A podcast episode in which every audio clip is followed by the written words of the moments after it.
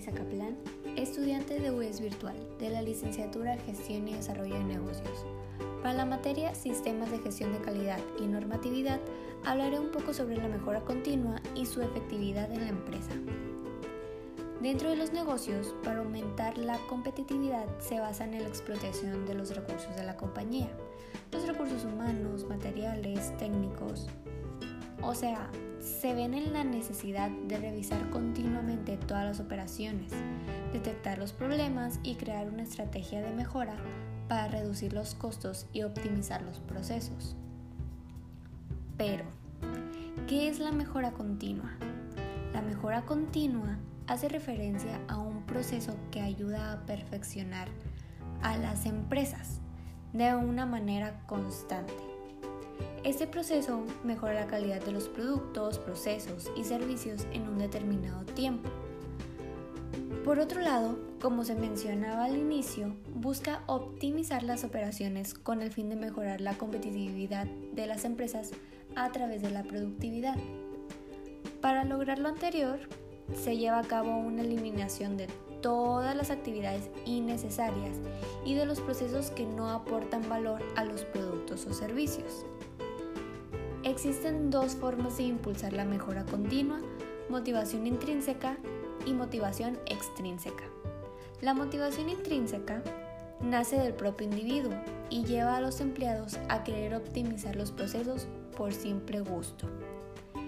Y la motivación extrínseca es el resultado de un incentivo externo. Por ejemplo, la gerencia puede favorecer ofreciendo incentivos económicos o la posibilidad de un ascenso. La mejora continua se caracteriza por ser un proceso planificado, organizado y sistemático, que permite mejorar el rendimiento. Además, no se necesitan inversiones grandes para producir los cambios, se puede aplicar a cualquier empresa y está basada en el ciclo Deming, planear, hacer, verificar y actuar. Planear busca analizar la situación de la empresa y sus necesidades. Hacer se implementa el plan previamente elaborado para alcanzar las mejores propuestas. Verificar es el proceso de control que debe seguirse después de haber implementado el plan y saber si se está en lo correcto o no.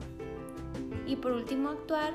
Se analizan los resultados obtenidos en la fase de verificación y si es favorable, se implementa la mejora de, de forma permanente.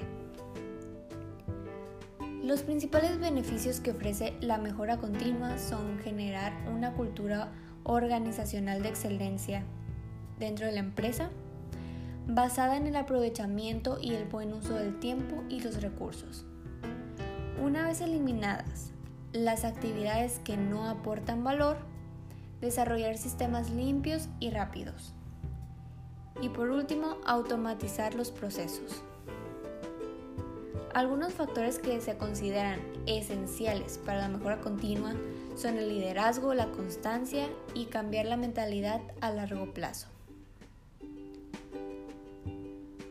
Por último, hay que recordar que al implementar la mejora continua no solo se hace referencia de que los sistemas sean rápidos, sino que también sean de mejor calidad.